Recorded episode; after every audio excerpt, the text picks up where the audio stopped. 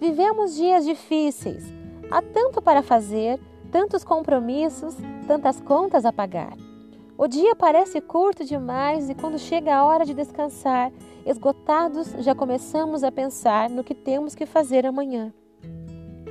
Em meio a tudo isso, é comum que a gente esqueça de agradecer a Deus.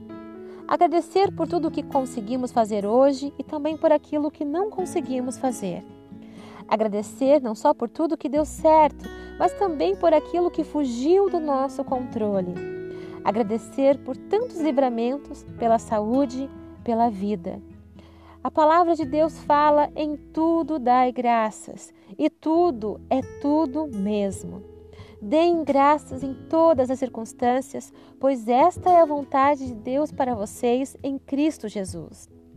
A gratidão é o estilo de vida de quem confia no Pai de amor e sabe que seus planos são sempre melhores que os nossos.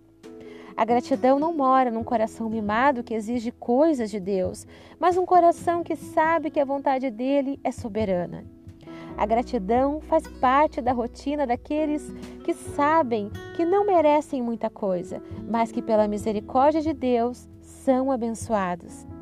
A gratidão permeia os corações quebrantados e humildes.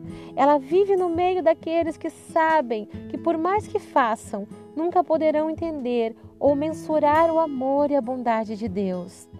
A gratidão é imensa na vida daqueles que entenderam e receberam a graça de Deus, um presente impagável para alguém miserável, um passaporte para o céu para alguém que não chegaria nem perto de ver a glória de Deus. Como podemos reclamar da vida, achar que não somos abençoados se Deus, juntamente com seu Filho, já nos deu todas as coisas? Agradeça, busque o Senhor nesse dia e entre na sua presença com ações de graça.